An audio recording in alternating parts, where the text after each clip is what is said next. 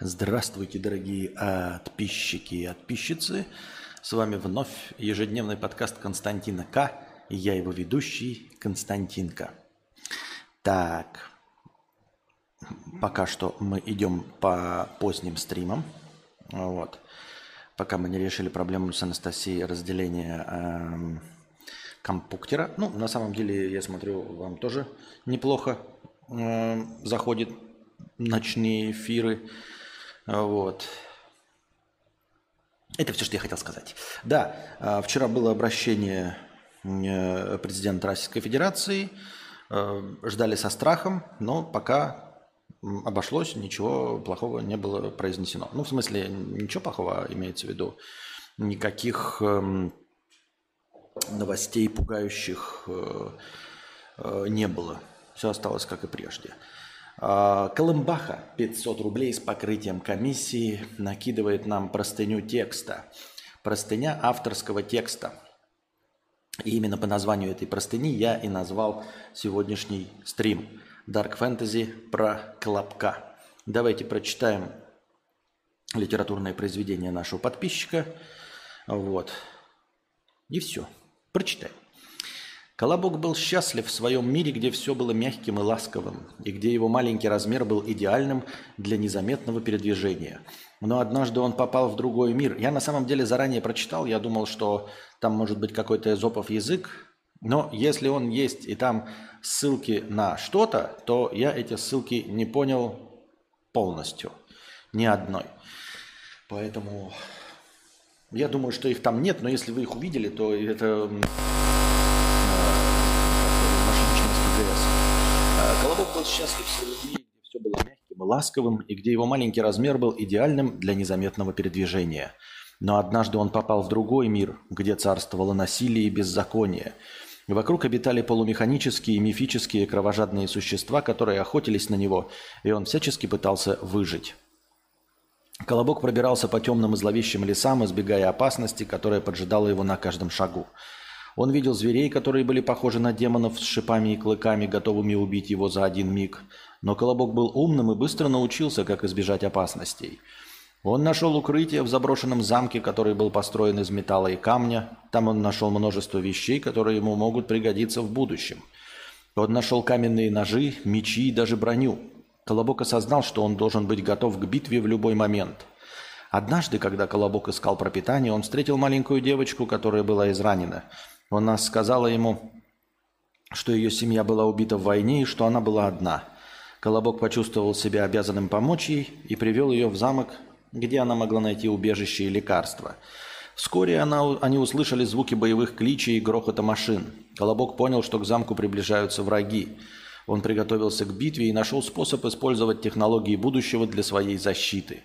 Он построил ловушки и оборонительные сооружения, чтобы защитить свое убежище – Враги начали наступление на замок, но Колобок был готов. Он поднял свой меч и бросился на защиту своего дома. Битва была жестокой и кровопролитной, но Колобок и его товарищи, включая девочку, смогли успешно защитить замок. Когда враги были разбиты, Колобок встретился с их лидером и выяснил, что они не были злыми существами, а скорее находились в состоянии войны из-за несогласий и расхождений в интересах. Колобок решил помочь им найти мирное решение и заключить перемирие. Колобок отправился вместе со своими новыми друзьями в путешествие через мрачные и опасные земли, где обитали кровожадные существа и где царствовало насилие и беззаконие. В пути они встретили множество опасностей, включая нападения бандитов и нападения кровожадных существ, которые, казалось, что ждали их за каждым поворотом.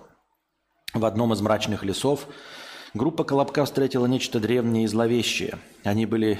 Это был древний лесной дух, которому известно было все, что происходит в лесу. Он предложил помочь Колобку и его друзьям, но за определенную цену.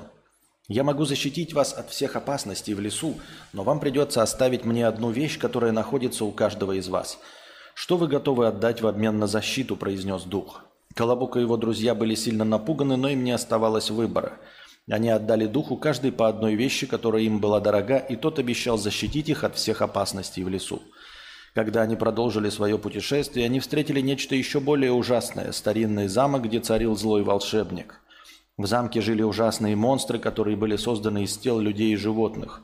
Колобок и его друзья попали в замок и были схвачены этим волшебником. Волшебник был крайне жесток и ненавидел всех, кто пытался противиться ему. Он держал Колобка и его друзей в плену и намеревался использовать их в своих злых целях. Колобок? Колобок решил бежать из замка и спасти своих друзей, но он знал, что это невозможно сделать в одиночку. Он решил найти союзников среди тех, кого он спасал на своем пути. Он отправился на поиски союзников, готовых рискнуть своей жизнью в надежде спасти своих друзей. Когда Колобок вернулся со своими союзниками, они начали свою атаку на замок волшебника. Битва была кровопролитной, с ненормативной лексикой и ужасающим насилием. Многие из их союзников пали в битве, и Колобок понимал, что если они не победят, то все они погибнут. Но в конце концов, благодаря хитрости Колобка и удачному сочетанию обстоятельств, они победили волшебника и освободили своих друзей. Они также нашли тайное хранилище в замке, где нашли мощное оружие и магические артефакты, которые им помогли в их последующих приключениях. Однако победа над волшебником принесла им новые проблемы. Они обнаружили, что злые существа, которые обитают в замке, были вышедшими из-под контроля и начали разгуливать по всему королевству – Колобок и его друзья понимали, что им нужно что-то сделать, чтобы остановить этих чудовищ и спасти королевство от гибели. Они отправились в опасное путешествие, чтобы найти способ остановить злых монстров. Они боролись со злыми ведьмами, которые хотели использовать чудовище в своих злых планах, и со многими другими ужасными существами. В конце концов, Колобок и его друзья сумели победить злых монстров и вернуть мир и порядок в королевстве – но они понимали, что мир этот непростой, и всегда будут появляться новые угрозы, которые им придется преодолевать. Так закончился их долгий и трудный путь, полный темных и жестоких сцен, а также сюжетных поворотов и ненормативной лексики, в котором они должны были выжить и победить. Все. Спасибо Колымбаха за 500 рублей с покрытием комиссии и за свои литературные опусы. Эм, спасибо. Эм, приключения Колобка. Только почему это Dark Fantasy? Почему это не просто фэнтези? Мне не очень понятно. Хотя я, может, не отличаю Dark Fantasy от обычного фэнтези. Спасибо большое за 500 рублей. Еще раз. Э, донатьте, дорогие друзья, если хотите продолжение банкета. Так. Um,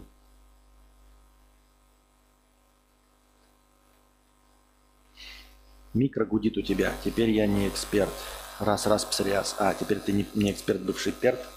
Одни действия, очень мало описания, пишет мои мысли. Непонятно. Теперь я не эксперт и не бывший перт. Пора уже на это самое, ну вы поняли, ну короче, да. Ничего не понятно, но спасибо.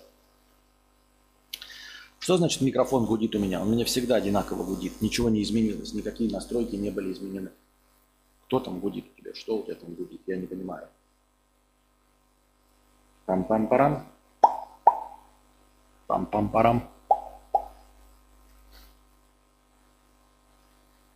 Так. Звук гудит. Что значит гудит? Опять гудит.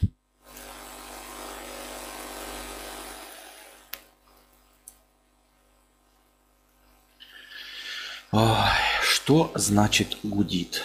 Пам-пам-парам. Так. Звук гудит. Что значит гудит?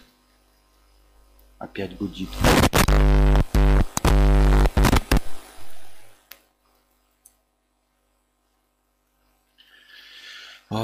Что значит гудит? Раз-раз, яйцетряс, проверка студийной аппаратуры. Раз-раз. Мы ебались первый раз. Опять гудит.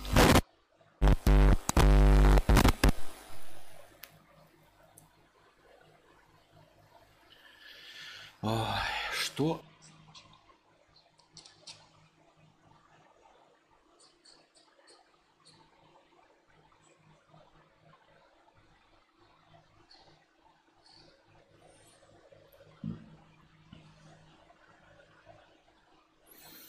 Итак, проверка микрофона. Раз-раз, яйца-тряс. Проверка студийной аппаратуры.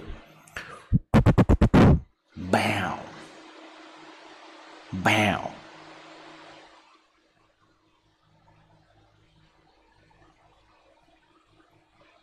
Ну, вроде все нормально.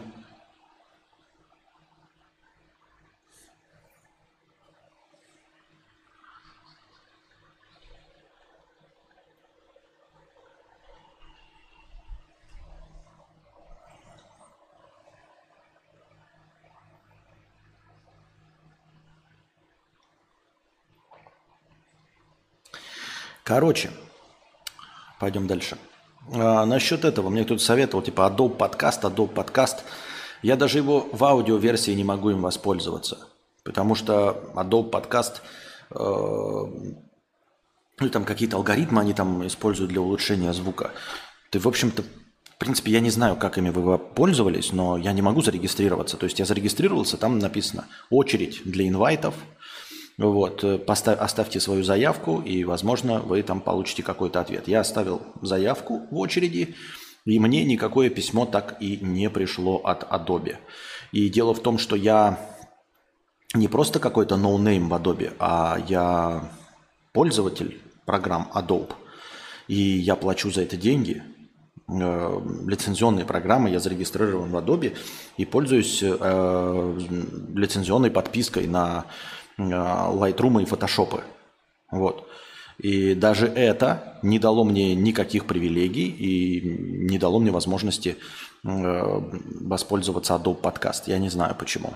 То есть просто я как бы висю, вишу в очереди, но Adobe мне не отвечает и не говорит, что у меня там есть э, подписка на Adobe Podcast. Как этим пользоваться, я не знаю.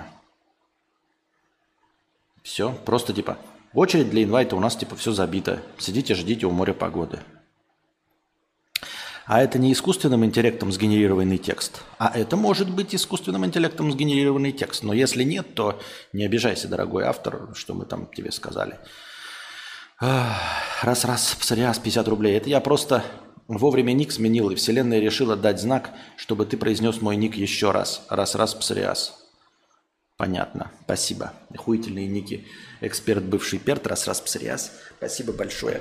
Мне сегодня Анастасия, я не знаю, буду ли я делать обзорчик мини на это. Наверное, стоит, поскольку я же теперь видеоблогер. Мне Анастасия подарила э, мультитул Лезерман Титаниум Leatherman Charge Titanium Plus. Э, насколько мне известно, это самая топовая модель. Вот. Я уже говорю, ну давай фокусируйся, ёпта, ты что ты? Come on, фокус, во. Вот. Э, посоветовал мне один э, зритель. Вот. Я, наверное, не буду его упоминать, мало ли что, на всякий случай, да. Это очень полезный инструмент для цифрового кочевника. Ну, в общем, для того, кто не живет на одном месте, он включает в себя огромное множество инструментов. Я даже думал начать стрим пораньше, мне подарили прямо сейчас, и поэтому я потратил время на то, что смотрел обзор, чтобы узнать все фишечки этого.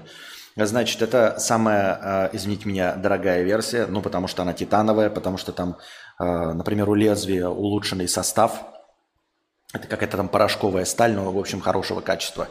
А, в принципе, есть более э, бюджетные версии, но а, не из титана, немножко там с другими сталями, но, в принципе, с тем же самым составом. Вот. Я сейчас быстренько вам расскажу. Входит туда чехол, значит, сам вот этот э, э мультитул, назовем его, я сразу же ту штуку, которую хотел, помните, отвернуть. Все ваши хитрые способы, типа зажать доской и этим, не срабатывали, потому что дерево мягкое, я, ну это же не мое дерево, я не могу им сжать, оно а, сразу же на нем отпечатывается все это и ломается. Я не ломаю чужие вещи, даже если это в незаметных местах. В общем, ту штуку я открутить не смог, и как только мне вручили подарок, я сразу же ту штуку для микрофона, она вот здесь вот была, я сразу ту штуку открутил. Значит, биты вот, биты используются для чего? Ну, то есть биты, как э, обычно, стандартные для отверточек.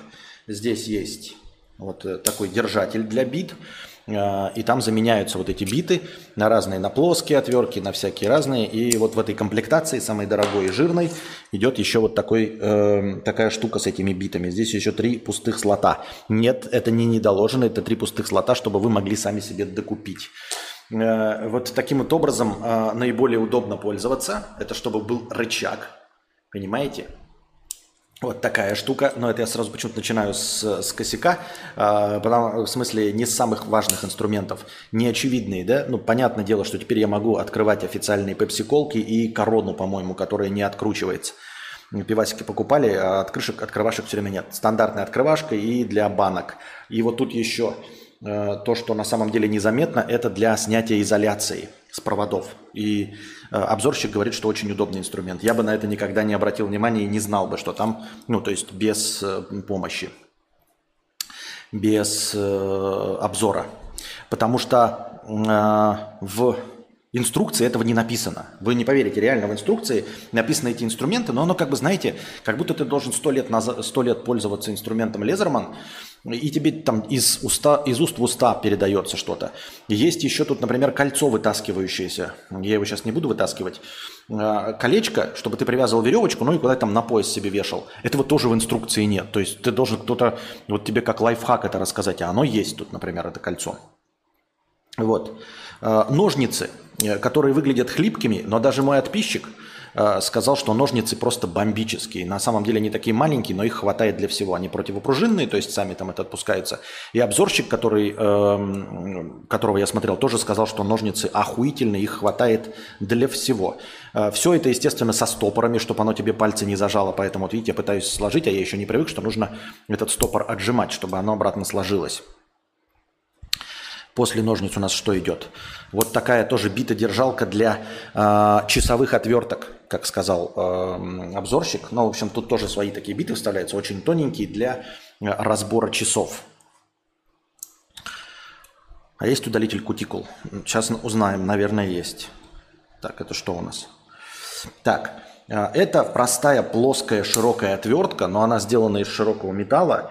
А, обзорщик сказал, что можно использовать в том числе как ломик, то есть прям с усилием на что-то приловить и не сломается, потому что это не просто широ, это широкая отвертка, но еще и сам толстый кусок. Вот. Так. Ножнички и биту я вам показал. Но, естественно, плоскогубцы э, с гайковертком. Вот эта штука тоже можно что-то захватывать. Стандартные плоскогубцы. И здесь сменные насадки, но они стоят, наверное, продержатся долго, для разрезания всяческого рода проводов и кабелей многожильных, одножильных и толстых. Я сразу же воспользовался и там одну штуку уже отрезал. Легко и просто. Рычаг хороший, они до конца не сходятся, как раз таки для того, чтобы был рычаг. Плоскогубцы. И вот в сложенном состоянии э, получается ножи э, всяческого рода пильные инструменты. Нож основной, вот, и он тоже стопорен, чтобы вы себе не могли себе пальцы там обрубить и все остальное. Стандартный стопорный механизм, вы тут нажимаете и нажимаете. Вот. С другой стороны, симметрично ему, точности такая же, переворачиваете, но пила, я, по-моему, она, я не знаю для чего, но для труб всяких и все прочего плоского, да, э, продуманность заключается в том, что я этого бы тоже не заметил, в инструкции этого нет, что когда вы на ощупь Например, смотрите на этот нож, вот здесь плоская штука, да? А с этой стороны, чтобы понять, чем отличается нож от пилы, здесь немножечко ребрышки. Они больше ни для чего не служат, кроме как для того, чтобы, не смотря, понять, нож ты вытащишь сейчас или пилу одной рукой. Вот так ты вытащишь пилу. Естественно, здесь есть почему-то обзорщик, очень опытный человек, э, Ему сказали, что это для обрезания строп, но он это не поверил, что стропы очень толстые, что вы их нихуя не разрежете. И это вот еще раз доказывает, что опытные какие-то, блядь, обзорщики, я не знаю, я прав или нет, да, ну, во-первых, этим можно отрезать, насколько это похоже, это для обрезания ниток, то есть вы вот нитки совсем торчащие, вы можете ножом их подрезать, но у вас останется маленький кончик. А вот этот вот крючок, да, он позволяет вплотную к ткани взять эту ниточку и подрезать. Это раз. А во-вторых, насколько мне известно, вот по форме, вот этот вот режущий инструмент, он же для того, чтобы резать ремни. Я не знаю, стропы или нет, но ремни. То есть ремни безопасности в том числе. То есть если кто-то попал в аварию или вы в том числе и вас зажало, и э, вот этот не работает э, отщелкиватель механизма, вы вот это достаете и ремень перерезаете. Разве это не очевидно? То есть я, у меня никогда не было мультитулов, но я знаю, что это за инструмент. А там сидит 50 с лишним э, летний э, уверенный в себе мужчина и говорит, что это Потом он что-то сказал, что увидел у какого-то охотника, что это для того, чтобы резать кожу на живом э, живот, ну, на только что убитом животном.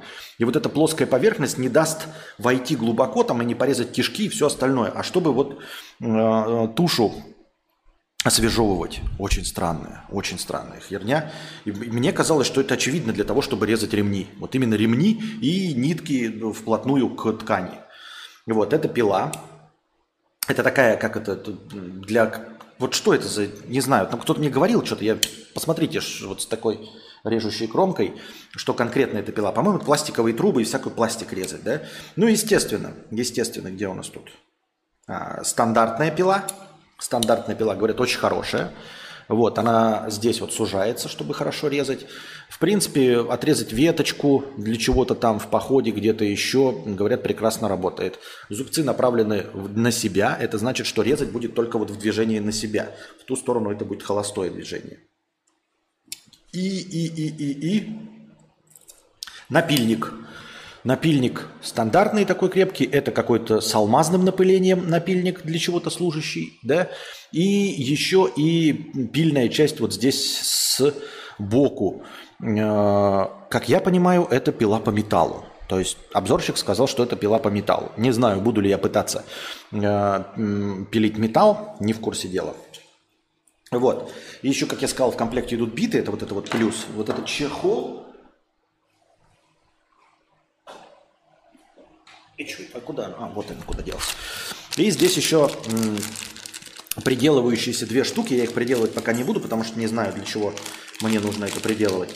Значит, э, просто вставляющийся сюда вот в какую-то из этих зон крючок, чтобы на ремне это носить. Хуяк. Да, этот крючок снимается. Но снимается он, конечно, не просто так, то есть у вас не упадет ничего, нужно там будет подзажать, чтобы это вышло. И точности такая же хуйня, тоже крепящееся кольцо, чтобы вот так вот на колечко вешать. Но суть в том, что здесь уже есть кольцо.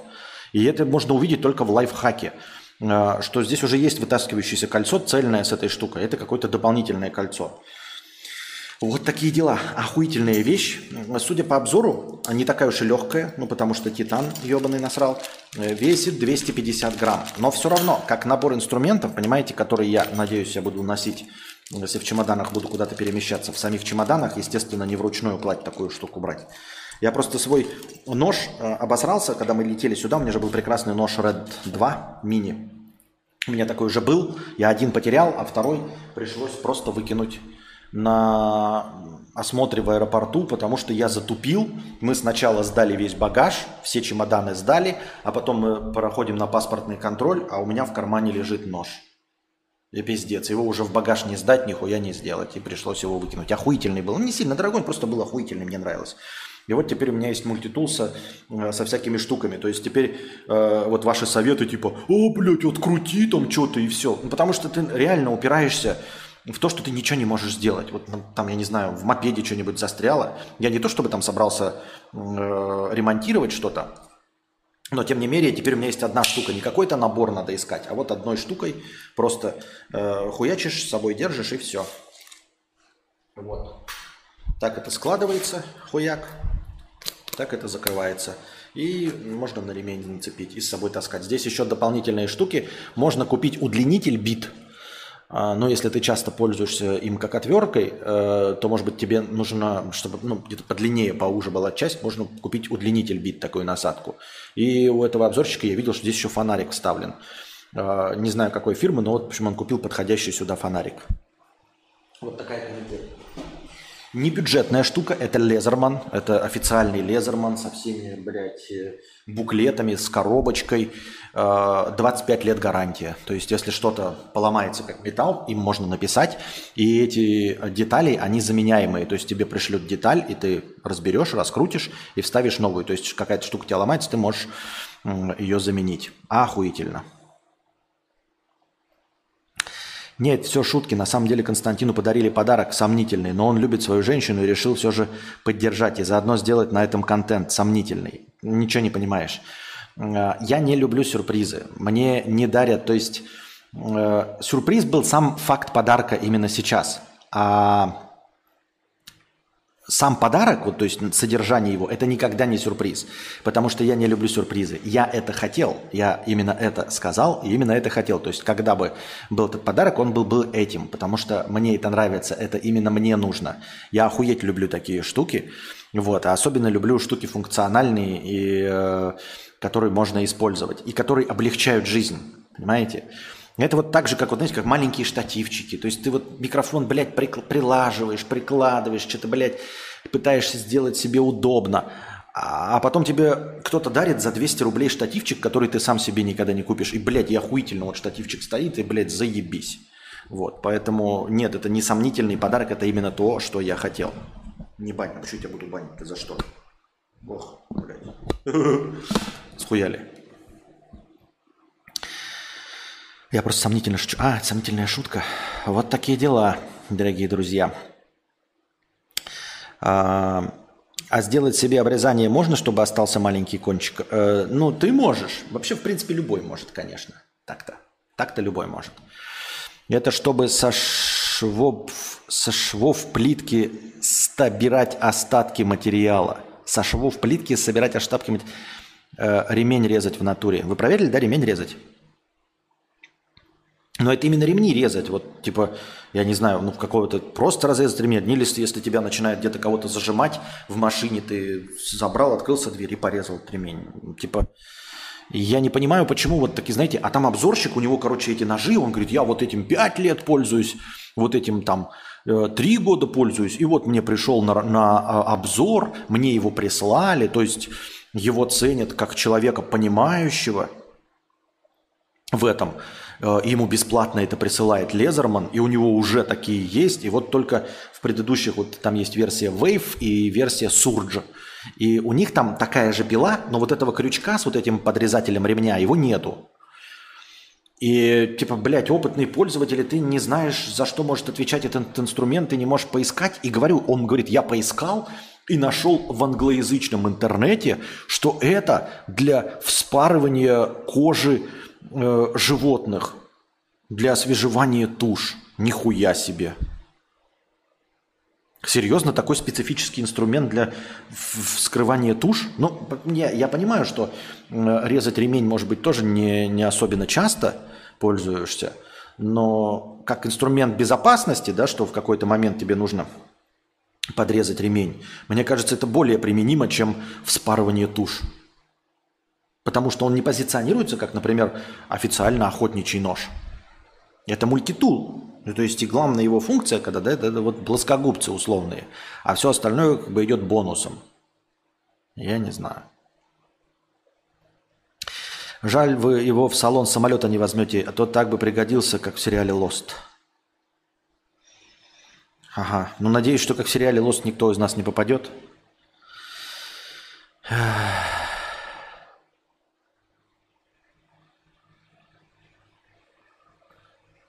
В Adobe как работали любители бутылок, так и работают. Понятное дело, речь не про питье из них что-либо, а в другом отверстии. Понятно. Константин, швейцарский нож надо будет снять. А, вот такие дела. И что, у нас все? На сегодня конец нашего сегодняшнего подкаста. Это все, о чем мы говорим сегодня с тобой. Это все. Рассказ, два доната и мини-обзор Лезерман Charge TTI+. Ну ладно. Я хотел немножко поговорить с вами о Гарри Поттере. Я Гарри Поттера начал смотреть. Ну, так и быть. Ладно, тогда, дорогие друзья, надеюсь, вам понравился этот мини-подкаст. Но если вы хотите, чтобы следующие подкасты длились дольше, тогда, дорогие друзья, донатьте во время подкастов. Донатьте в межподкасте. Все межподкастовые донаты учтены. И настроение добавляется. Сейчас проверим, может быть, есть что-то в СДТ. Нет, в СДТ ничего нет. А, спасибо. Три ночи, потому что, ну, предыдущие пять стримов э, никому это не мешало. 200 рублей. Константин, расскажи, какое последнее новое изобретение тебя больше всего удивило? 200 рублей, Максим спрашивает. Последнее изобретение, которое меня больше всего удивило? Блин. Слушай, ну что-то, наверное, было, потому что я имею в виду, знаете, такое бытовое что-то. Смотришь в ТикТоке, тебе показывают и думаешь, блядь, охуительно. То есть э, э, был бы дом, были бы деньги, я бы себе такую штуку купил. Э, постоянно появляются какие-то гаджеты, э, что-то как э, там роботы-пылесосы, вот еще что-то такое. Но сходу так не помню. Вот если вы мне предложили и спросили бы, это тебя удивило или натолкнули на мысль, то, может быть, я бы что-нибудь и сказал. А так, я сразу и не вспомнил. Меня чат GPT, не меня чат GPT не поразил. Я с ним пообщался, э, не, не поражает воображение, ничего такого не делает. Ну и нет, может быть, из последнего, то, что я заметил, вот взаимодействие э, техники Apple, это прикольно. Да, но это не изобретение, это как такие штуки, которых не было реализовано. Да, и я вот, хоп, и iPad, который у меня уже там 5 лет, и я вдруг его использую как второй монитор и э, мониторю как раз-таки работу ОБС. Я сегодня хотел вторую главу э, алгоритмов расчехлить на Твиче, но не смог. У меня не было сигнала до Твича. Видели, я даже анонсировал, и я запустил стрим, а он не шел просто-напросто. Я приготовился читать следующую главу, э, взял карандаш, чтобы рисовать, писать с вами примеры, решать их как-то там математически, а ничего не получилось. Обидно очень, досадно, что интернет опять так подвел.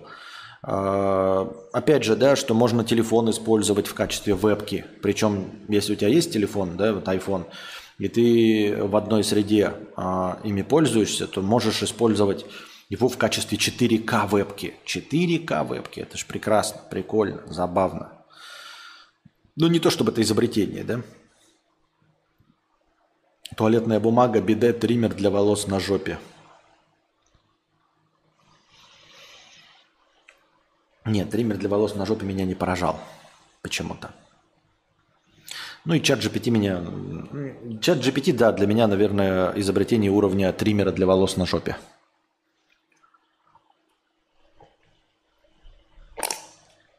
Ну что ж, продолжим тогда нашу беседу завтра, дорогие друзья. Еще раз, чтобы стримы длились дольше, становитесь спонсорами на Бусте, становитесь спонсорами на Ютубе, становитесь Э, донатьте в межподкасте, донатьте на самих подкастах. И тогда мы будем дольше с вами беседовать, развлекаться, успокаиваться и все, что я умею делать хуже остальных.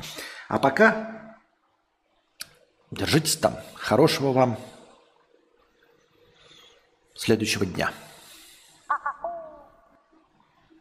Да ну что такое-то? Я, почему вы в самый последний момент, почему в минус-то уходим постоянно? USDT еще пришло, говорят. Не вижу USDT.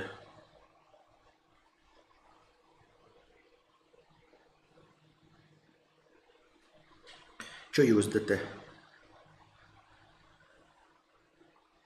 Где USDT-то, блядь, ёптать? А где оно? А как? А подожди.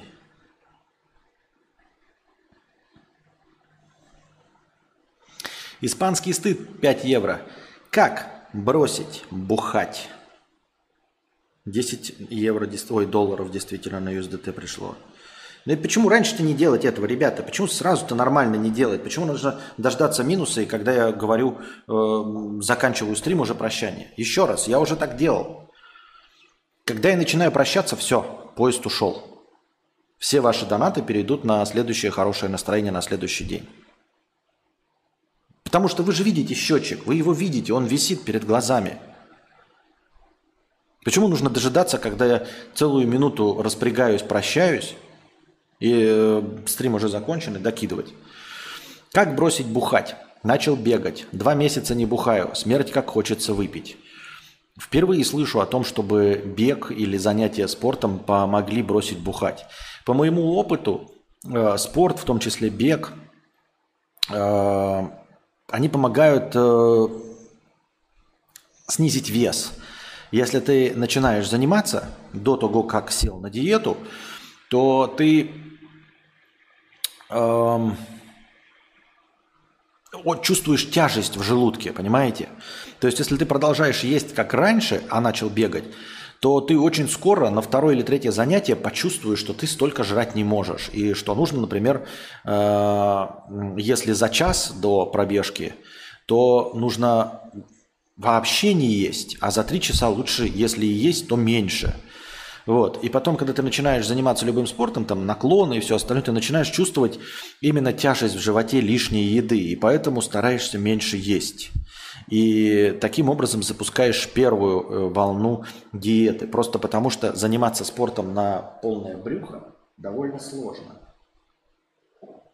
Так, сейчас добавим USDT. Напоминаю, дорогие донаты в USDT принимаются по курсу 150 рублей. Хотя USDT стоит 71 рубль.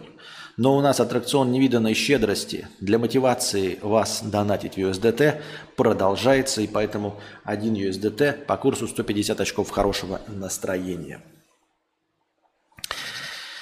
Так. А, а потом закинет кто-нибудь 5 тысяч, а потом 10 тысяч. Ага, ты сам закинешь? Долго доходит. Шок смотреть всем, спасли настроение на стриме в последнюю секунду. Чисто из клише из фильмов спасли стрим в ласт секунду, как обезвреживают бомбы и такое прочее.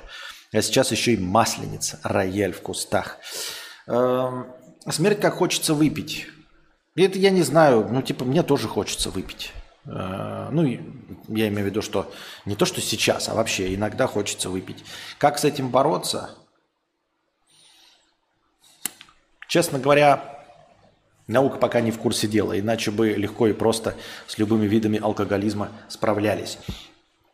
Так вот, дорогие друзья, э, я начал э, просто ради развлечения смотреть Гарри Поттера э, с самого начала. Просто ну, вместо сериала во время еды я там по 10 минут смотрю Гарри Поттера. Пока посмотрел минут 40 или 50 первой части – и сразу такой, вот это же одно из самых популярных произведений чуть ли не за всю историю, ну, если брать все книги, всю, всю историю Гарри Поттера, э, популярных произведений за всю историю человечества. История о Гарри Поттере. И вот смотришь, сколько там на самом деле художественных допущений. И как их все эти художественные допущения упорно игнорируют и не замечают. То есть условно говоря, мне, ой, Константин, ты, блядь, месяц назад что-то говорил, и теперь противоречишь себе, вы это замечаете, хотя вас 80 человек смотрят. А миллиарды людей в упор не замечают противоречия в Гарри Поттере и очевидные какие-то э, ну, нелогичности и нестыковки обычные. То есть, понятное дело, что я еще не дошел до, скажем, маятника времени, и до вопроса, почему маятником времени не исправить вообще все. И там не вернуться во времени и не сделать так, чтобы Волан-де-Морт не родился. Ну, в общем, кучу чего можно исправить было в маятником времени, но он почему-то используется только один раз э, в рамках сюжета одной книги. Почему э, сращивание костей э, возможно там в медблоке, э, и почему невозможно вернуть зрение Гарри Поттера, чтобы он не ходил в своих уебанских очках, да? Странно. Вот я, например, еще заметил чисто просто визуально э, в одной сцене, когда э, впервые приходит Хагрид э, к Гарри Поттеру, ну вот в дом Дурсли, но он их в маяке ловит, они на маяк же уехали, чтобы письма не получать от Хогвартса.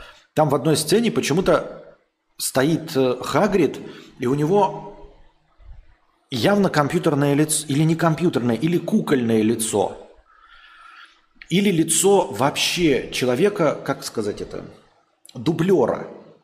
И я не понимаю, потому что, ну вы скажете, он большой, а эти Дадли и Гарри Поттер маленькие, и их вот в одном кадре, чтобы расставить, решили поставить большого дублера. Ну потому что лицо Хагрида, хоть оно все и в бороде, там прям очевидно не похоже на Хагрида. А, либо это какая-то кукла непонятная ростовая, либо, говорю, это вообще другой человек. И я не понимаю, почему нельзя было на компьютере дорисовать. Почему нельзя было на зеленке поставить его, а потом в кадр вместить? Ну, это же никакая не проблема. Там не было э, взаимодействия между ними. То есть, вот, например, помните, как с перспективой решали вопрос в «Властелине колец», когда для того, чтобы Гендальф выглядел больше в сравнении с Фродо, э, он сидел ближе к камере, там, там фокус так настроили, и он выглядел больше просто благодаря перспективе. Так они там взаимодействовали. А там просто одиночный кадр – где на заднем фоне Хагрид стоит и вот так глазами вращает. А глазами он вращает. Это выглядит как в первой части «Терминатора», когда э, Арнольд Шварценеггер делает себе вот этот, помните, перед зеркалом э, снимает кожу, и там видно, что это голова восковая, помните? Ну, это всем видно сразу, что голова восковая. И вот такого же уровня вставка, и Хагрид, как я уже сказал, стоит на заднем фоне, ни с кем не взаимодействует. Не было никакой проблемы его просто даже без хромакея вырезать и поставить. С хромакеем не было никакой проблемы его туда вырезать и поставить. Я не понимаю, почему было решено поставить туда левого человека. Чтобы что? Зачем и почему? И что движет такими людьми? Там с этими волшебными вещами можно много чего изменить и по-другому сделать. Да-да-да. И э, я и говорю, и многомиллиардная аудитория в упор этого не замечает и прощает. А другим фильмам, да, э, как какой-нибудь, блядь, Бэткомедиан, э, не прощают, я не знаю, то, что э, в одном кадре пуговичка расстегнута, а в другом кадре пуговичка верхняя застегнута. Такую хуйню замечают. И не замечают совершенно лобовой, э, блядь, бред э, в Гарри Поттере. В Гарри Поттере они летают все на этих ебаных метлах путешествуют вот эти, когда в камин прыгают. Ну, то есть очень много чего связано с огнем, например, да? И много где за что можно зацепиться. Нахуя они все в мантиях? Почему у них мода на эти ебаные, блядь, плащи и мантии? Это же нелогично. Когда ты летаешь, тебе мешает этот ебаный плащ и мантия. Он ветром может, блядь, надуться и тебя снести в бок. Ты же летаешь на высоте. Мне казалось, что эти волшебники из-за того, что они перемещаются при помощи огня, постоянно тут что-то делают, если неправильно, когда школьники, да, все что-то взрывается, загорается. Разве у вас не должна быть максимально прилегающая, э, не вспыхивающая одежда? Разве для путешественников, летающих, вот мы посмотрим на каких-нибудь парашютистов и прочих, разве у них есть плащи, мантии? Это же так же тупо, как если бы пожарные ходили с плащами и мантиями, чтобы каждый раз, когда они заходят на пожар, у них это плащи и мантии загорались. Но разве это не бред? Что долго существующая цивилизация параллельная, в которой люди летают на метлах, на очень небезопасных, перемещаются при помощи огня и при любом неправильном движении что-то загорается, вы используете огромные какие-то плащи, которые легко и просто вспыхивают. Чтобы что? Зачем и почему? И что движет такими людьми? Я не понимаю. А, видел в телеге опрос на нейросети или программы по написанию комиксов. Я так понимаю, ничего путного не насоветовали? Не-а. Или кто-то что-то скинул, к примеру, в личку. Не, никто ничего не насоветовал. И что касательно Квидича, что это, блядь, за ебнутая игра? Почему э, автору нельзя было придумать просто, ну, какой-то вариант баскетбола? Ну, то есть взять просто какую-то игру и усложнить ее. Пусть это будет баскетбол с тремя мячами в воздухе, где они точности также кидают в кольца, ну, вот эти три кольца, летают там друг у друга мечи эти отбирают, и есть вратарь. В принципе, да, можно было сделать что-то э, реалистичное, что легко воплотить, и чтобы это не выглядело как бред. Я не знаю, может в следующих книгах там описаны правила Квидича, и они звучат логично, но для первой части это просто бред. Он открывает и говорит, есть три вида мечей. Достает первый мяч, который сам по себе просто вот не летает, просто мяч. Говорит, их нужно закидывать вот эти три кольца. Они дают по 10 очков. Я вратарь, все понятно. Потом есть вот этот э, снич, который надо поймать, хуй с ним. Вторые два мяча, они просто летят, они бьют, и он не объясняет правила, для чего они нужны. Для чего нужны эти ёбнутые мячи. Потом происходит матч, в котором забивают 10-очковые, и эти мячи не используются. Либо я не пойму, либо только они используются, а первый не используется нахуя. Он тогда нужен. Почему этих два, а этот один? И в конце снич. Если ты поймал снич, то это конец матча и побеждает тот, кто поймал снич. А для чего все остальные мечи вообще? Почему просто не ловим снич? Если победа определяет снич, 150 очков дает, вы сможете сказать, так они по 10 очков закидывают, да, а поимка снича дает 150 очков. Но вдруг какая-то команда нахуярила десятками 150 очков, ну, преимущество более чем 150 очков.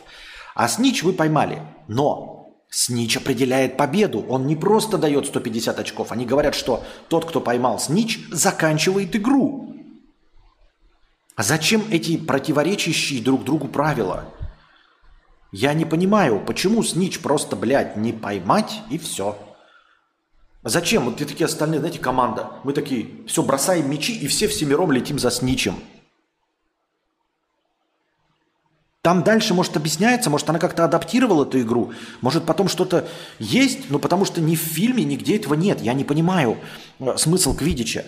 И а говорят же, есть кто-то какие-то, знаете, как эм, исторические реконструкторы, и они типа играют в этот квидич. А как они в него играют? Они дополняют его как-то? Нет, я понимаю, что без полетов, ну вот три кольца, какие-то мечи, у них есть какие-то правила.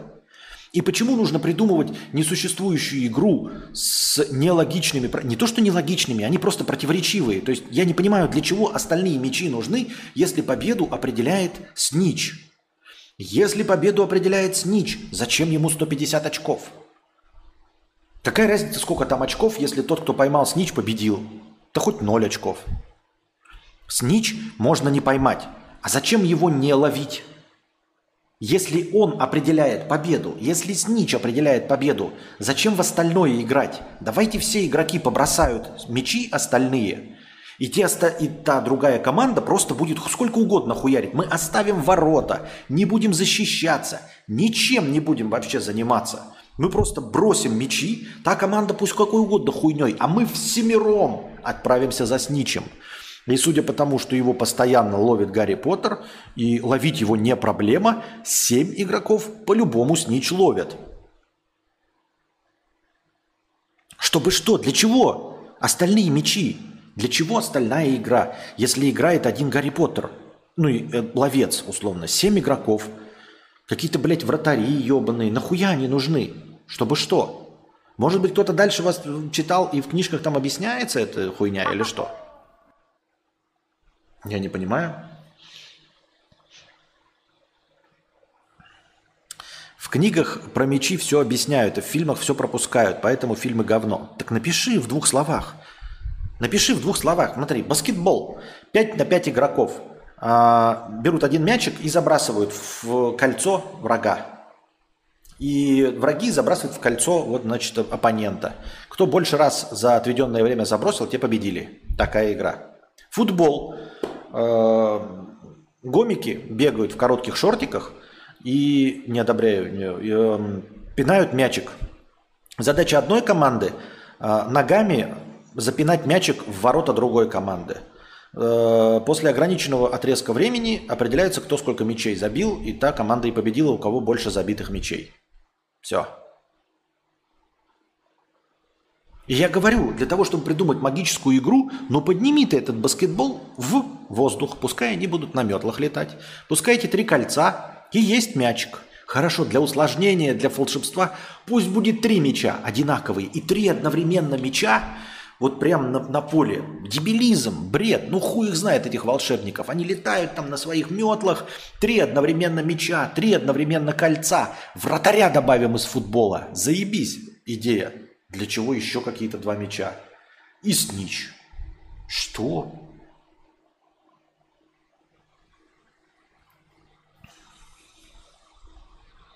Выигрывает, кто очков больше набрал, а снич игру заканчивает – и 150 очков как бонус тому, кто поймал. То есть я правильно понимаю, что если, например, Слизерин ведет с очком, э, с э, преимуществом 400, а у Гриффиндора 200, и тогда Гарри Поттер не нужен. Я правильно понимаю? В этих охуительных правил Гарри Поттер просто не нужен. Ну вот идет матч. Счет 400 200 в пользу Слизерина. И стоит Гарри такой, ждет Снич. Снич подлетает, и он такой, я его не ловлю, я правильно понимаю? Ну, потому что когда он его поймает, если, как говорит Саня Гаврилова, а, победы за этим не следует, заканчивается игра, то счет будет 350-400 в пользу Слизерина. Потому что как только Гарри Поттер возьмет мячик, Счет станет 200 плюс 150, 350, а у Слизерина в этот момент будет 400. То есть он проиграет, я правильно понимаю?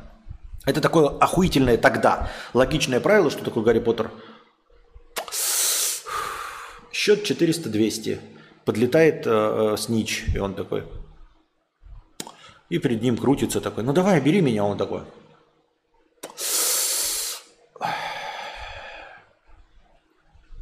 А-а.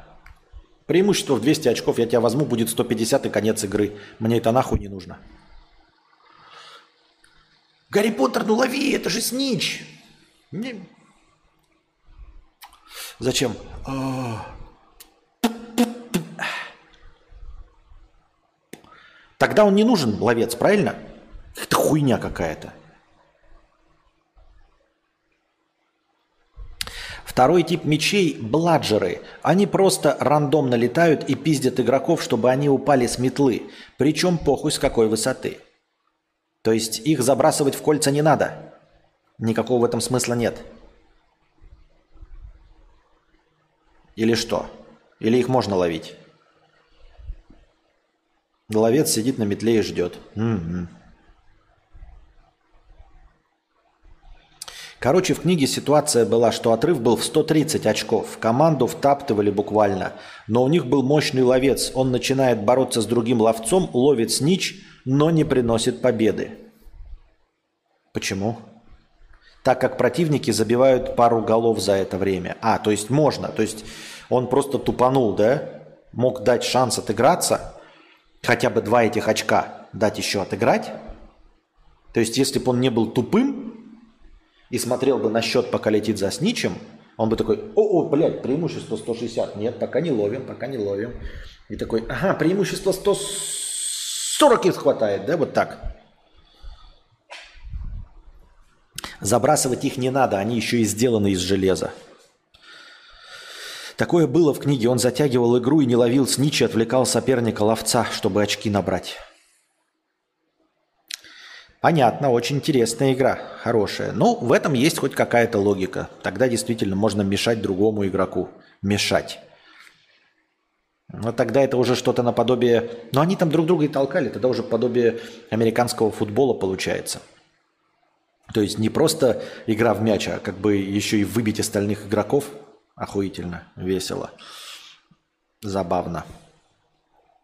Вот. Ну и, как обычно, мимасики про э, школу, да, в которой лестницы перемещаются, в которой значит, в самом начале говорят, вы не ходите в западное крыло э, под страхом самой ужасной смерти.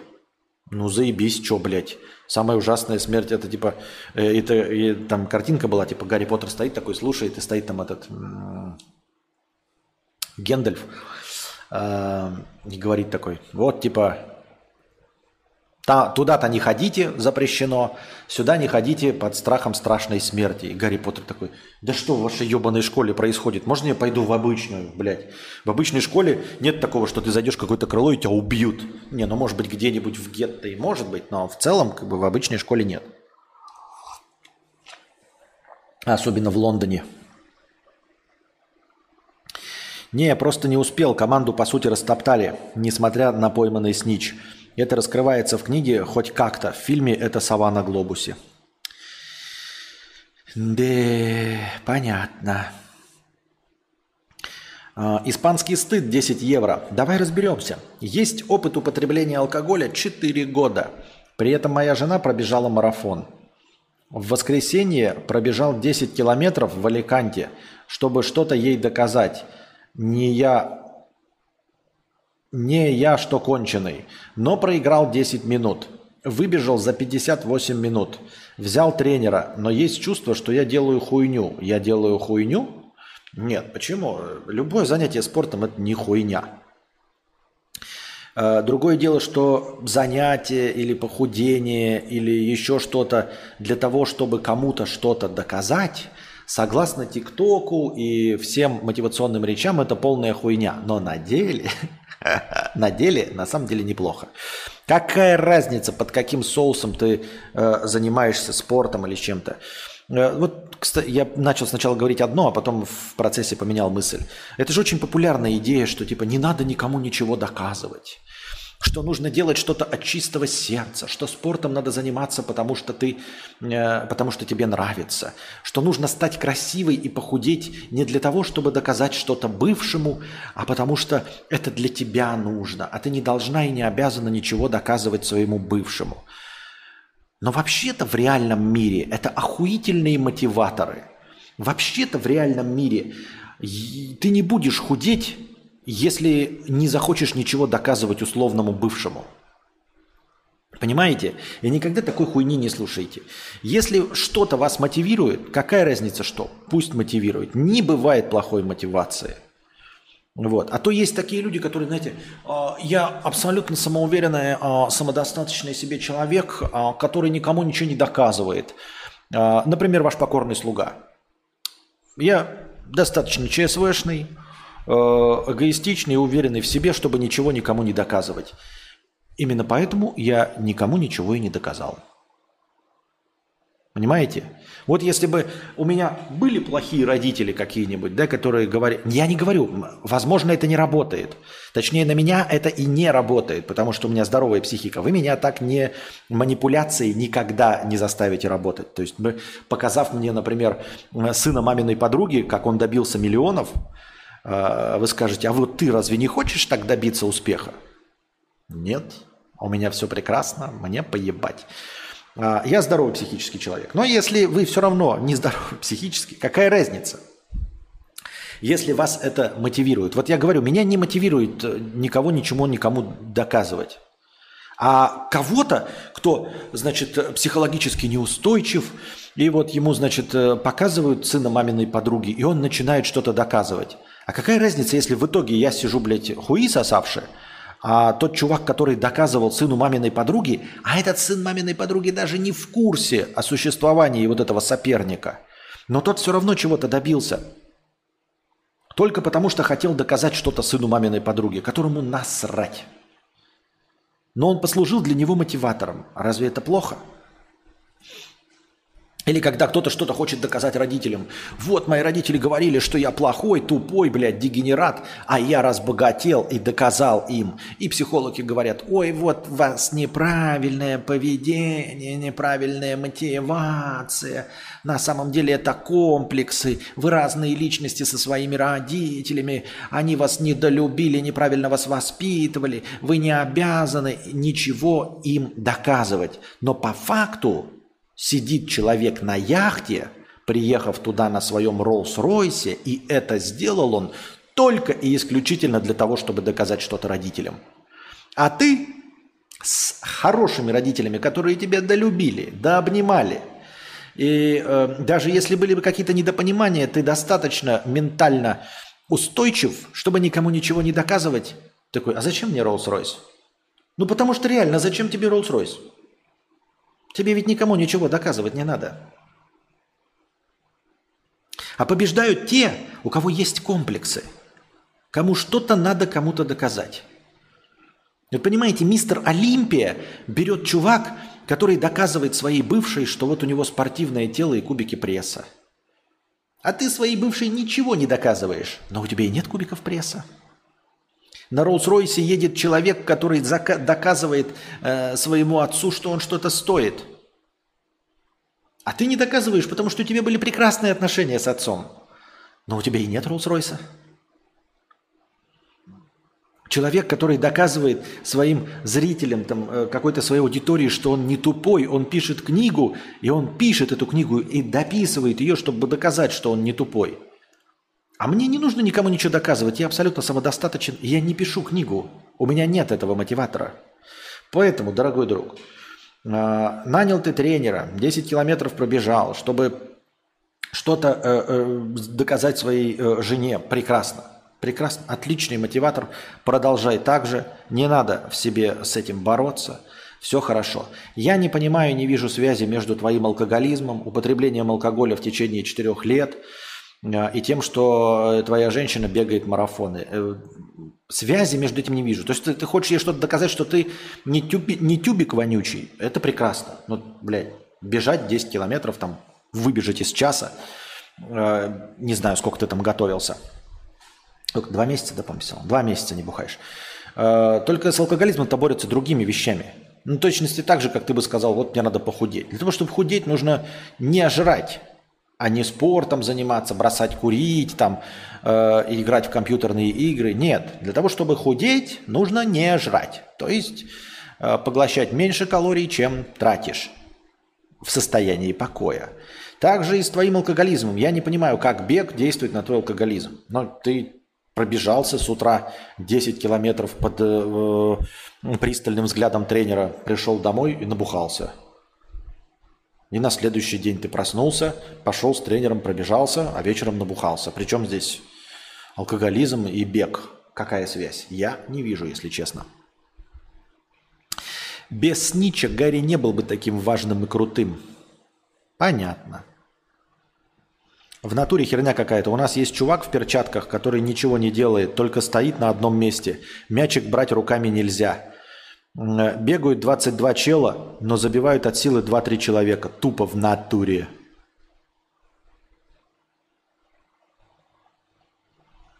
А Но если ты меня э, хотел э, подъебать, сиронизировать, то нет, это действительно тупо. Это не ирония и сарказм. Футбол реально тупая игра. Ну, она и не должна быть интеллектуальной. Это игра про пинание мячика. Ну, как, что здесь может быть? Она и не про ум, как бы, и ничего не говорит. Но то, что она тупо, тупая, да, так и есть. В чем здесь ирония-то? Пусть лучше деньги зарабатывает, а бегать любой дурак может. Хуя себе, блядь. Просто пусть лучше деньги зарабатывает. Ну, пусть. Так. Добрый день. Планируются ли тематические подкасты? Ну, они всегда имеются в виду, но нет. Ну, во-первых, тематические подкасты – это кинобреды, а во-вторых, иногда бывают лекции. Но лекций у нас уже очень давно не было. По-моему, э, с февраля прошлого года лекций так и не было, да? Или были какие-то?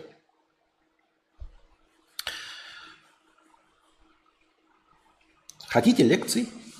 Какие-то темки мне попадались, которые можно было бы проработать для небольших... Ой, лекции нельзя вести, не лекций а тематических эфиров. Родион, видел пресс-конференцию? Что думаешь? Видел пресс-конференцию? Ничего не думаю. Ну, э, прямых, откровенно э, пугающих, страшных вещей произнесено не было. Ну, типа, бросаем ядерные бомбы или еще что-нибудь в этом-то роде. Начинаем ядерную войну. Это ничего не было, поэтому... А анализировать все остальное я не умею, не понимаю в этом ничего. Шварц всех обошел, хотя были типы не хуже, чем он. Но их что-то тупо игнорили, хотя они занимались даже больше.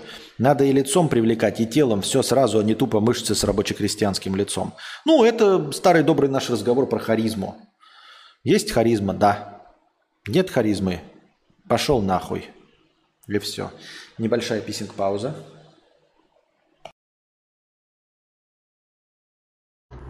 Я пошла на пятиминутный антрахт. У меня антрахт. Девочки. Так.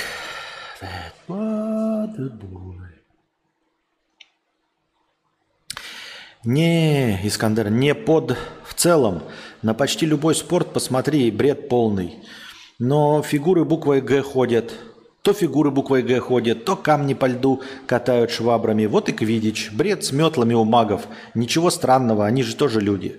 Нет, а я имею в виду, что бреда чуть-чуть побольше, чем э, это необходимо.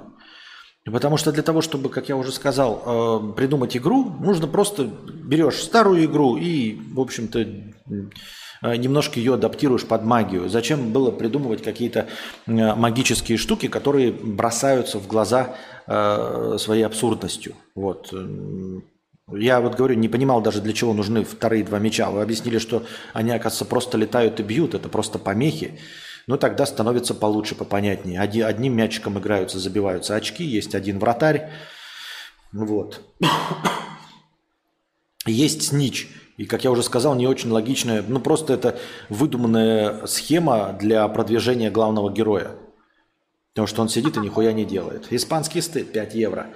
А, связь следующая. Живем давно-давно в Испании. Я в IT, а она в большом спорте. Так, блядь! Ебать, о чем тогда вообще разговор? Она в большом спорте. Нихуя себе ты взялся ей доказывать. Тогда ты и скажи, ну а ты давай тогда напиши, блядь, код. Напиши мне, блядь, драйвер для принтера.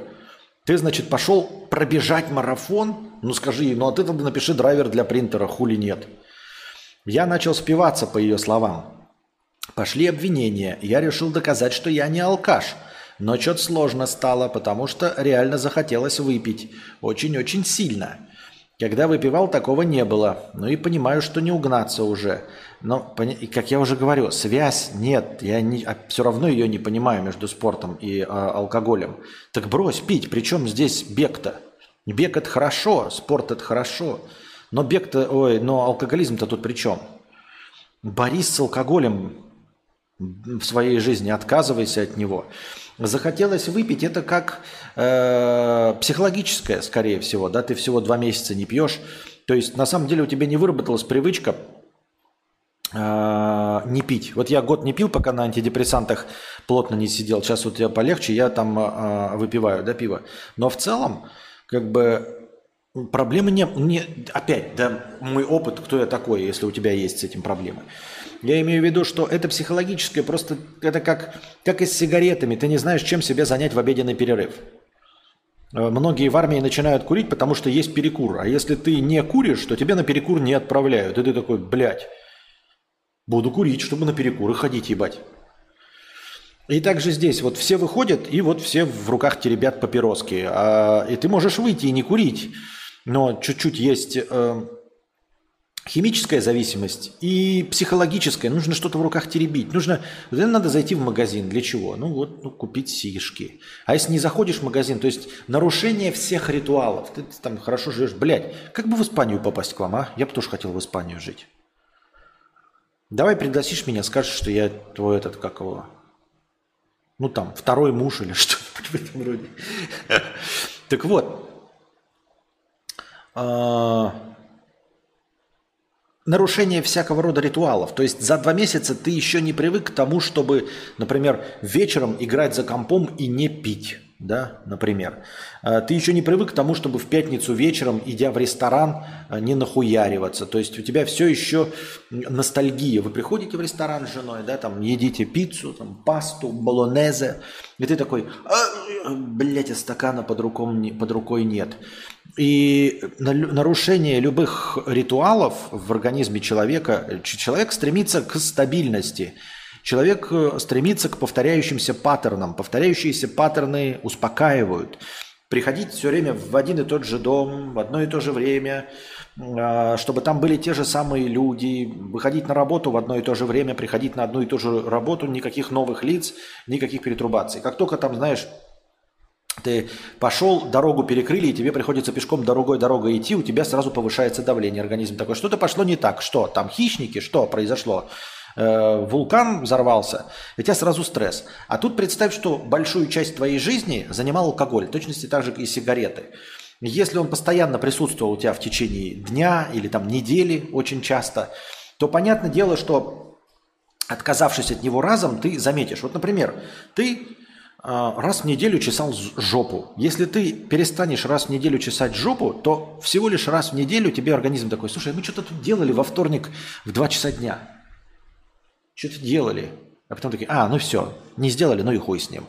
А если ты постоянно бухал, там вечером, например, пиво пьешь, или за обедом все время вино, если ты в Испании, хрен тебя знает, может, ты вино постоянно хуячишь, а, то получается, отказавшись от этого, ты в течение дня очень много ритуалов нарушил. Поэтому и с сигаретами очень сложно расправиться, и может быть еще сложнее, а, хотя химическое привыкание не такое. То есть настроение твое не меняется, как, например, с а, алкоголем. А, потому что сигареты, они сразу очень много частей жизни. То есть ты просыпаешься, оп, надо сигарету выкурить. Кофе взял, оп, надо сигарету выкурить. И вот у тебя новый день начался, когда ты не куришь, ты такой, а утро сразу слом, а ритуал нарушен. Берешь кружку с кофе, блядь, ритуал нарушен. Выходишь на остановку общественного транспорта, а, ритуал нарушен. Э, выходишь из транспорта, подходишь к работе, а, ритуал нарушен.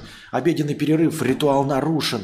Ритуал нарушен, и ты, ты в большом стрессе. Нужно долго привыкать, чтобы заставить свой организм поверить в то, что теперь это ритуал без сигареты, что вот так теперь будет. И вот в твоем случае с алкоголем. Я не знаю, насколько ты алкоголик, насколько ты часто. Но главное же повторяющиеся события. Да, может, ты только в пятницу пьешь. Но если не можешь в пятницу избавиться, если ты говоришь, у тебя есть сильное желание выпить, значит, все-таки проблема есть. И вот э, двух месяцев недостаточно для судя по всему, для тебя, чтобы убедить свой организм и научить его новым ритуалам. Получается, что два месяца прошло, а ты все еще заходишь вечером в ресторан, берешь блюдо и все еще хватаешь невидимый стакан с вином, а его нет. А еще ты, может быть, и не схватил бы стакан с вином, такой уже начинаешь привыкать, но в ресторации сидишь, смотришь, а все с вином едят. Но если у них проблем с алкоголем нет, ну, может, какой-нибудь Парфенов, да, то у него все хорошо. А тебе постоянно об этом напоминают. Ты такой, все, я такой, окей, я ем, я уже привык, месяц ем нормально, все, я об этом забыл, хорошо, ем пиццу.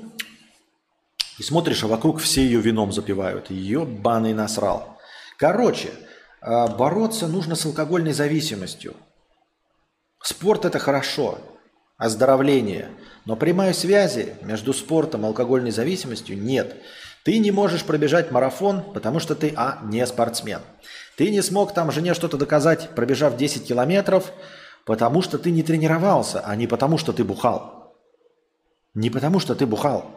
А потому что ты не тренировался, потому что ты не спортивный, потому что ты этим не занимаешься. Ты скажешь, но я раньше бегал, мы познакомились на фоне спорта, а вот сейчас, и прошло время, я пью и не могу так бегать, как она, марафоны. Это опять связи нет, это потому что ты последнее время, какие-то последние несколько лет, не занимался, а не потому что ты бухал. Нет связи между спортом и бухлом.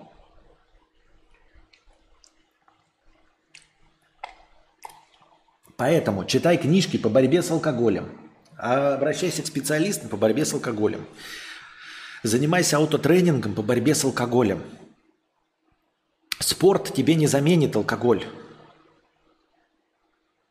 и ощущение от него. Нет такой заместительной темпера... э, температуры, нет такой заместительной терапии, заменяющей алкоголь на спорт – Нужно избавляться от чего-то, а не искать заменители. Люди, которые переходят с сигарет на вейп, точности также потом не могут бросить вейп. Потому что они заменили сигарет на вейп, а, а вейп у них остался в ритуале. Если ты хочешь бросить курить, надо бросать курить, а не переходить с сигарет на вейп. Ну, то есть ты какую-то задачу, может, и решишь, может быть, там это менее вредно, я не в курсе дела, ни, ни в коем случае не утверждаю, но какую-то задачу ты решаешь, но не задачу бросить курить переходя с сигарет на жвачки, на никотиновые, ты тоже не бросаешь курить.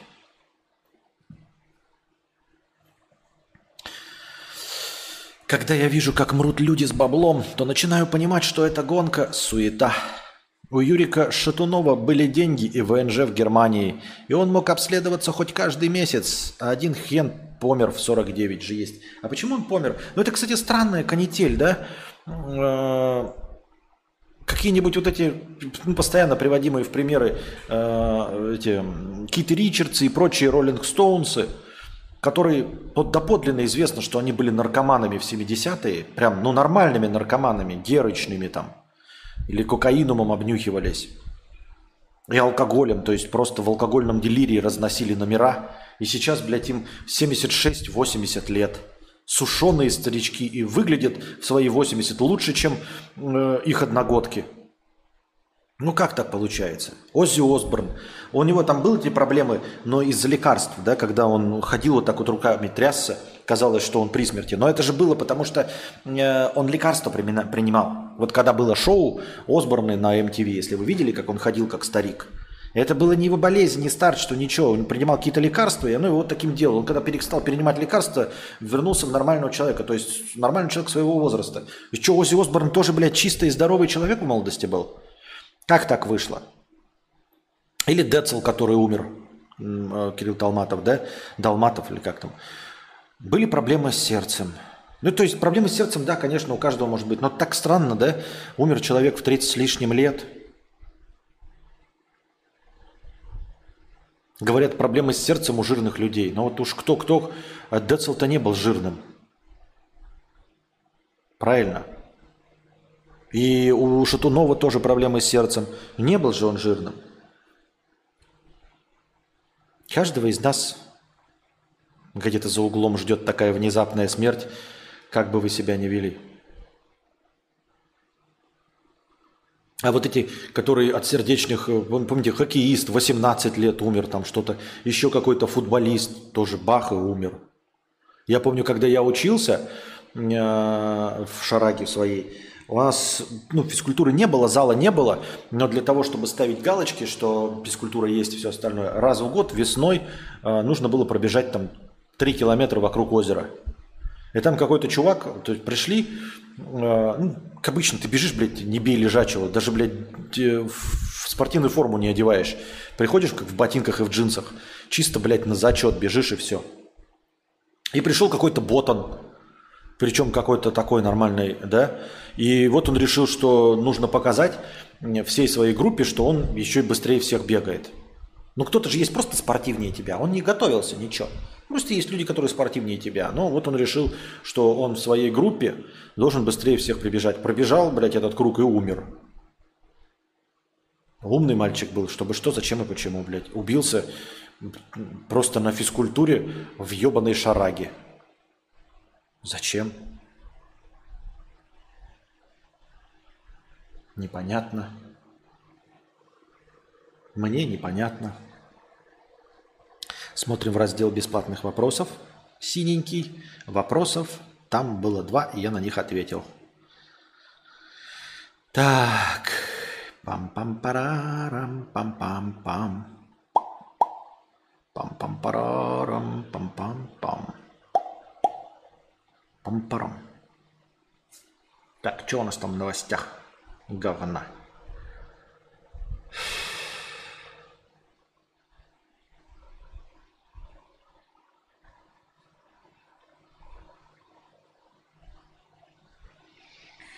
Наш любимый детский сад.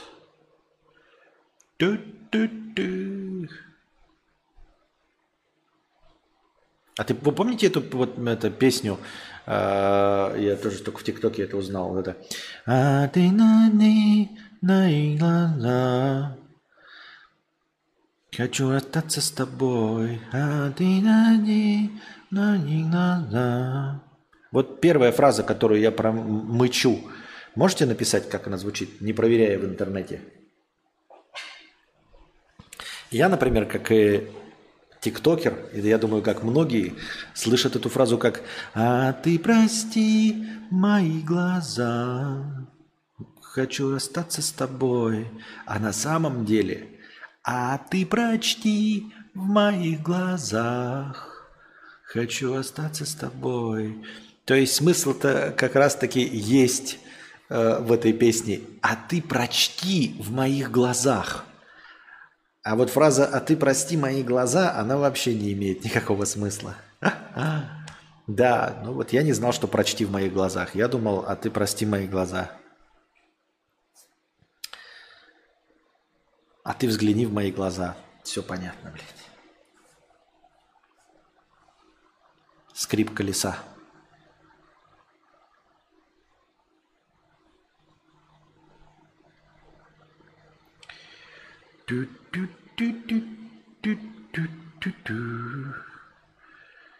Just that's the boy.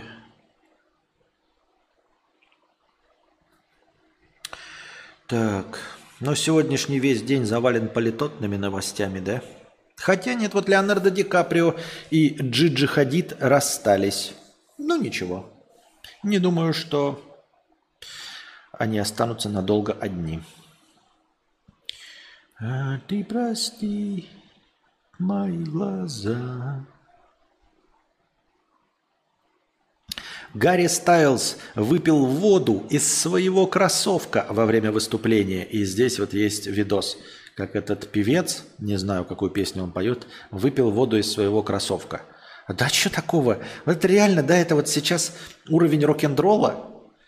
Вот Оззи Осборн в свое время э, откусил голову от летучей мыши в, на, ему на концерте дали летучую мышь, он подумал, что это муляж, что это, ну, типа, какой-то прикол, ну, типа, и нужно сыграть ему. Дали муляжа а, летучей мыши, и он ну, и откусил. И это может быть миф, может быть легенда, я не в курсе дела. Но есть мнение, что это была живая летучая мышь, и он откусил ей голову. Вот это рок-н-ролл.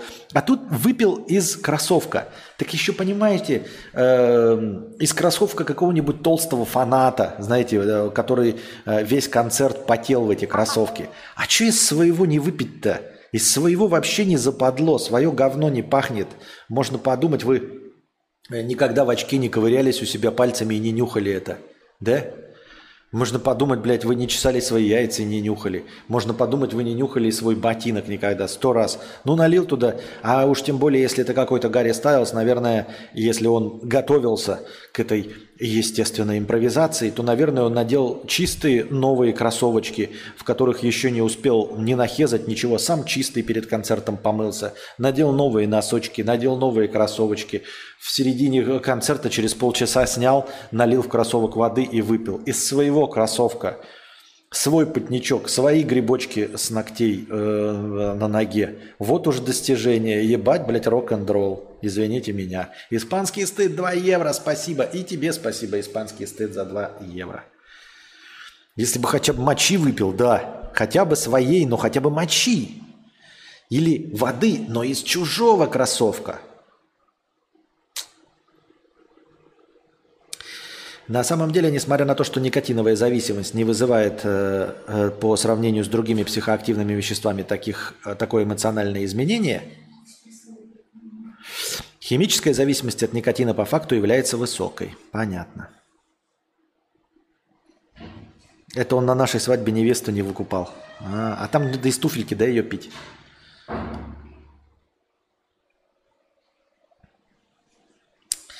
Да, Москвичка обвинила Басту в изнасиловании, а потом отказалась от своего заявления.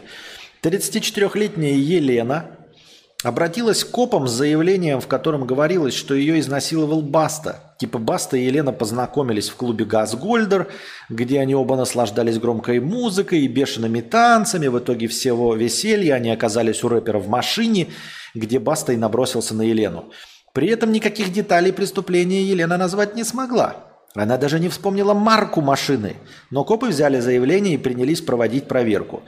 Тут же Елена появилась с новым заявлением. В этот раз она попросила остановить проверку и сообщила, что это был ее выдуманный пиздеж. Женщина придумала все только для того, чтобы устроить полиции встряску. Вот. Полиции встряску, потому что она там что-то обращалась к ней за э, поиском своего друга, и они не помогли. Слушайте, но это какая-то новость говна. Во-первых, человек, э, это дискредитирует вообще понятие заявления в целом. Это значит, любой может вот такую хуйню, блядь, написать, и вот и она, на самом, мне кажется, что на нее должны наехать вот все эти феминистки и все, э, кто вот поддерживает э, вот эту культуру МИТУ. Потому что она же дискредитирует само понятие вообще жалобы на изнасилование. Вот из-за таких, блядь, бледей условно э, женщинам и не верят. Из-за таких бледей потом говорится, а почему ты 20 лет молчала, когда у тебя, блядь, жесточайшая психологическая травма? Из-за таких э, бледей э, вообще полиция иногда не верит, и люди не верят, не становятся на сторону, потому что, блядь, можно же просто напиздеть. Ничего. Во-вторых, какой-то запредельный уровень тупости. А почему ты, блядь, если ты обвиняешь звезду, ну можно же узнать, какая у него марка автомобиля. Можно же узнать, какая марка автомобиля у Басты. Я думаю, это не секрет. Можно же было обвинить кого-то другого, чью марку автомобиля ты знаешь. Например, если ты не могла узнать марку автомобиля Баста. И в конце концов, да, Баста вообще не при делах нихуя. Прикиньте, Баста вообще не при делах. Ему там, может быть, копы звонят такие, что за хуйня, приходите, мы проводим проверку. А он такой вообще не в курсе дела, блядь. И вообще чистый, пушистый, никому ничего не делал. Вообще. И только из-за того, что ты звезда, вот такая пизда решила назвать твое именно имя. Просто из всех рандомных такая, я хочу, блядь, заставить вот, вот встряску полиции. Хочу встряску полиции.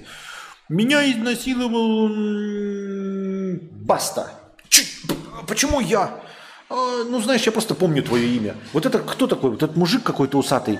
Что, блядь, не помню, как его зовут. Вот этот какой-то дрыщ, блядь.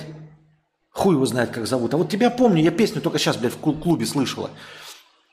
Во, в твоем клубе Помню, я была в твоем клубе. Газгольдер, да? Во, во, точно, давай, блядь, ты изнасиловал в Газгольдере.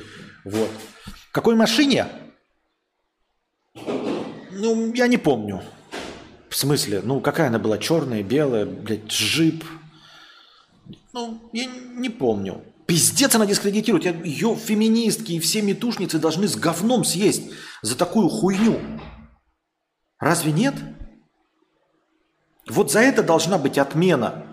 За такое, блядь, я думал провести встряску. Встряска делается не так. Если твое заявление не принимают, так, это все, это хуйня. А, это настроение э, не принимается под испанский стыд. Ты заебал меня. Мы уже ушли в минус, я уже один раз попрощался, это не принимается. И вот этот донат я зачитаю на следующем стриме, потому что это ебаное хамство. Я в самом начале, когда ты закинул, блядь, э, хорошо принял твои донаты, и дальше на них отвечал серьезно и нормально, но ты, блядь, занимаешься хамством, уходит в минус, я заканчиваю новость, я уже тогда попрощался, опять попрощаться, и ты опять, блядь, закидываешь. Ты не можешь закинуть, когда, блядь, плюсовое настроение. Это хамство, блядь, чистой воды хамство. И получишь ты свой ответ завтра. Ну, потому что ты закинул его на завтра. Потому что ты дождался, когда закончится стрим, и кинул в межподкасте. Это ебаное хамство. Я, блядь, над, должен настраиваться на продолжение стрима или что, блядь? Я заканчиваю мысль, чтобы попрощаться, потому что мы уходим, блядь, четвертый раз в минус. Четвертый, сука, раз в минус уходим. И ты четвертый раз такую хуйню делаешь. Вот ответ ты свой получишь, э, потому что это межподкастовый донат. Причем межподкастовый донат тобой сейчас заканчивается. А заканчивается он потому, что, блядь, я вот этой хуйней разоряюсь. А, хикану спустя 15 лет Сиги во сне снятся. Вот. На этом мы заканчиваем наш сегодняшний подкаст, потому что настроение у нас ушло в минус. Вот.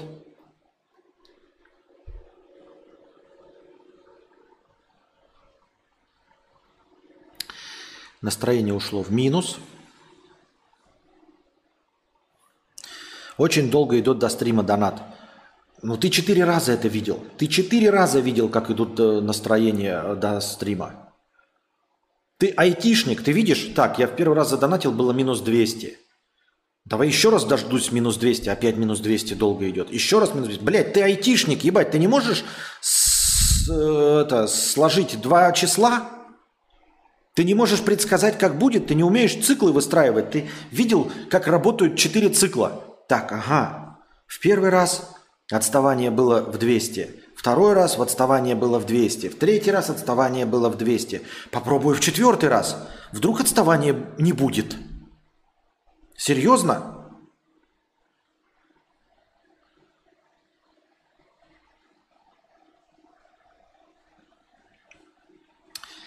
Так, спасибо большое. И тебе, в том числе испанский стыд за донаты.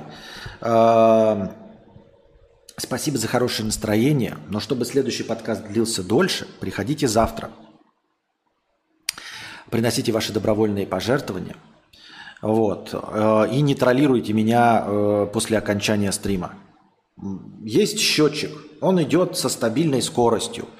Вот. Можно закинуть. Можно закинуть часть суммы, не пися, не пиша сообщение. Можно закинуть больше. Можно не закидывать, если вы видите, что вы опоздали. Все это можно делать. Вот. А троллировать, а, это как-то, ну, блядь, это троллирование, реально. Потому что я один раз попрощался, я вижу, что опять ушло в минус, я опять, я ж подвожу к концу. Я ж не просто говорю, блядь, сразу счетчик заканчивается и заканчиваю. Нет, я подвожу к концу. Я заканчиваю обсуждение следующей темы или следующей новости. И из-за этого получается такая смазанная хуйня. Я считаю, что та женщина была абсолютно не права вот такой хуетой.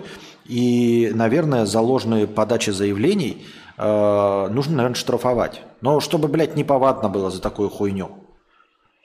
И так сложно бороться с насилием и с изнасилованиями вообще с бытовым.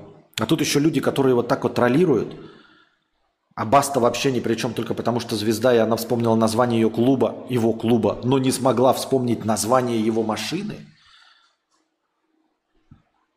Это как-то странно. Вот. Э, спасибо всем, дорогие друзья. Надеюсь, вам понравился сегодняшний подкаст. Не забывайте становиться спонсорами на Ютубе или становиться спонсорами э, в, Бусти. Э, ваша спонсорская поддержка очень сильно под, прям держит, в общем, нас на плаву и нам помогает. Такие дела.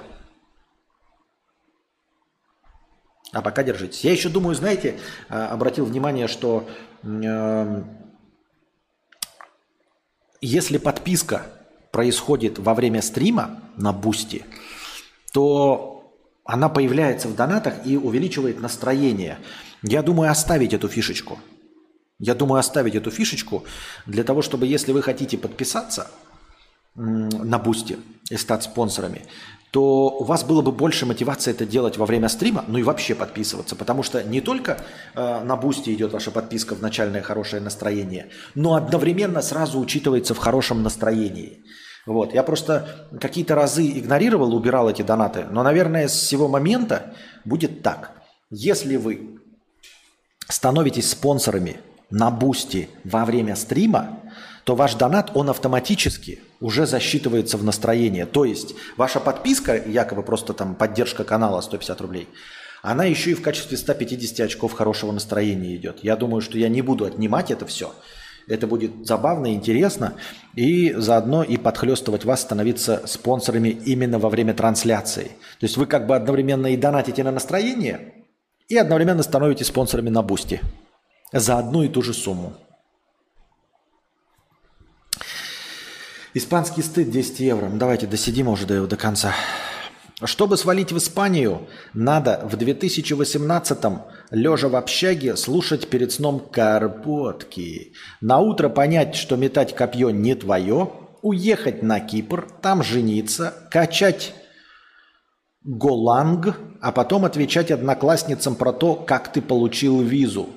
Нет, ты прошел от бюрократии. Это не Турция. Не очень понял, что это такое. Но это очень интересно, да, когда ты знаешь такой, понял, что, э, понял, что метать копье это не твое и уехал на Кипр. Охуительно. Хотя, с другой стороны, я вот тоже обосрался и э, уехал в Казахстан, а потом из Казахстана в Вьетнам.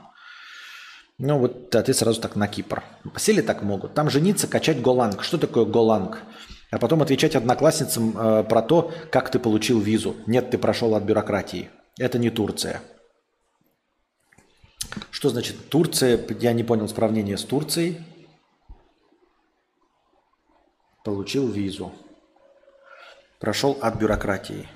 Как? Ну ты, наверное, как айтишник провел, да? А что такое голланг? Я не понял. Ты какой-то местный, блядь. Тойфл или что это? А, чего? Что? Язык? Что это такое Голанг? Я не помню. Я написал Голанг, и мне выдают какую-то хуйню, а не результаты. Go – компилируемый многопоточный язык программирования, разработанный внутри компании Google. Разработка Go началась в сентябре 2007 -го. Его непосредственным проектированием занимались Роберт Гриммер, Роберт... И что? А Lang, причем типа Go – это язык? А, Go – Language. Сокращенно Go Лангуаги, сокращенно GoLang. Компилируемый многопоточный язык. И чё? Я не понял. Еще раз. Свалить в Испанию надо в 2018-м, лежа в общаге, слушать карпотки. На утро понять, что метать копье это не твое, уехать на Кипр, там жениться, качать голанг. Ты его как прокачал-то? Непонятно. Но это уже на следующий стрим. Как ты его прокачал? Э, в смысле, у тебя есть какие-то бумажки, доказывающие, что ты владеешь этим языком? Ты учился на айтишника? Или ты в общаге лежал, был физкультурником, а потом вдруг начал изучать голланг и теперь работаешь и живешь в Испании? Это было бы вдохновляюще. А если ты был до этого айтишником, а потом переключился на какой-то язык, да еще у тебя есть Э, карпотки, ой, корочки на этот голангуаге. А потом отвечай, э, и как долго ты, как много времени на него потратил, как ты нашел работу в Испании. Слишком много вопросов и мало ответов. Ты же спрашивал, как попасть в Испанию у донатора. Но да, только вот этот донатор, например, э, ну в смысле, откуда доход? Там нужен доход 2700 евро в месяц доказанного дохода, чтобы поехать туда как, э, я забыл, как там называется, виза, как тратильщика денег, нужно иметь 2700 евро за доказанного дохода на рыло. Как мог человек, э, студент из общаги, может, на Кипре он, конечно, нашел себе работу, там, я не знаю, но типа нужно приезжать с доходом 2700 евро или приглашение на работу. Ну а главное сейчас получить визу, вообще въехать в Испанию причем получить ее удаленно, вот это интересный момент. Как получить удаленно визу для въезда в Испанию? Я уже говорил вам, чтобы въехать в Испанию, нужно пойти в консульство Испании по месту прописки, то есть по месту э, твоего гражданства в России. А как попасть в консульство Испании, не попадая в Россию? М? Такой вот вам вопрос на засыпочку. Я не знаю. И насчет не, непонятно сравнения с Турцией. А в Турции... Нет, я просто... Я что говорил там про бюрократию? Я, может, и говорил, но это так было. Я понятия не имею, какая там бюрократия, есть ли она. Лучше не напрягаясь заработать 7,5 за день или усираясь 15? Смотря чего. Если мы говорим про рубли, то лучше 7,5 спокойно, не напрягаясь, если идет речь о рублях. Усираться за 15 тысяч рублей, даже при том, что это в два раза больше, почему-то мне кажется нецелесообразным именно в рублях. Если речь идет о 7,5 тысячах долларов, то стоит усираться, потому что это не просто в два раза, а на 7,5 тысяч долларов больше – это огромная разница, понимаешь? Смотри, ты либо усираешься, тут не имеет значения, что в два раза. В два раза это можно забыть, понимаешь? Главное, сколько это по объему. Если 7,5 тысяч рублей, я бы усираться не стал. Потому что 7,5 тысяч рублей достаточно для того, чтобы не сдохнуть с голоду. А 15 не дает тебе ощутимого прироста. А вот если у тебя 7,5 тысяч долларов, то вроде бы это дохуя. Но 15 это просто запредельная сумма. Ради этого стоит постараться. То есть, допустим, переработать 4 часа за 7,5 тысяч рублей или переработать 4 часа за 7,5 тысяч долларов. Разная переработка, понимаешь? 7,5 чего? Ты же в любую страну можешь переехать по студенческой визе, изучать язык. Откуда это? Что это за информация? Что значит в любую страну по студенческой визе изучать язык? Как? Кто дает эти визы? Если это так действительно просто, как ты говоришь, почему этим никто не пользуется? Почему все люди говорят, я не могу въехать куда-то там? Почему я тогда, я поеду, блядь, в Швейцарию тогда? Блять, в Исландию. Что, можно ехать исландский язык изучать? Серьезно? Серьезно можно просто заехать в Исландию, чтобы изучать язык? Ебать. Так я завтра, блядь, буду э, э, макулатуру собирать.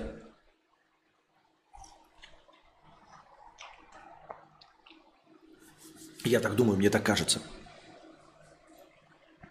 Ладно, все равно спасибо за подкаст. Озвучь на следующий раз про карпотки. Да я уже и сейчас озвучил. Спасибо большое всем, кто был. А, спасибо всем большое за донаты, испанскому стыду, и Максиму, и всем-всем-всем, и Колымбахе за рассказ, и раз-раз э, э, эксперту, испанскому стенду, а я уже говорил.